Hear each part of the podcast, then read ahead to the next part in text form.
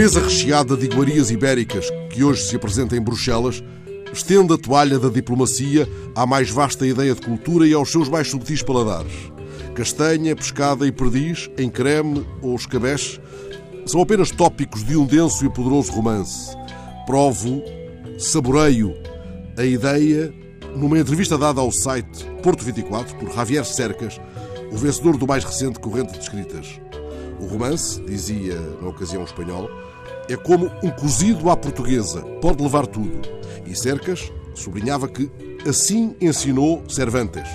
Esta frase pede um piquenique ibérico, um piquenique a Cesário, aquele que ousa o impossível nos versos à amada, com quem imagina a preparação de lautos festins, com leite creme e mélicos pudins. Eu posso dar-te tudo, tudo, grita o poeta. Calor, conhaque, cautelas brancas, da grande lotaria que passou, da boa, da espanhola. Lá está. De Cervantes, atrás evocado, Há por estes dias uma exposição no Museu de Cerâmica de Talavera de la Reina e é anunciada com o igualmente apelativo título Cervantes à Mesa.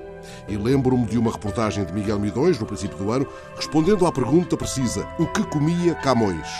A emenda foi desenhada na ocasião pela Casa da Escrita de Coimbra. Mas hoje, hoje mesmo em Bruxelas, creme de castanha, perdiz de escabeche e pescada é como se alguém corresse o poema do Feixecler do Judião, que nos leva à antecâmara de Filipe II, ao cinto de coiro que ele cingia à cintura, com fivela doiro, olho de perdiz.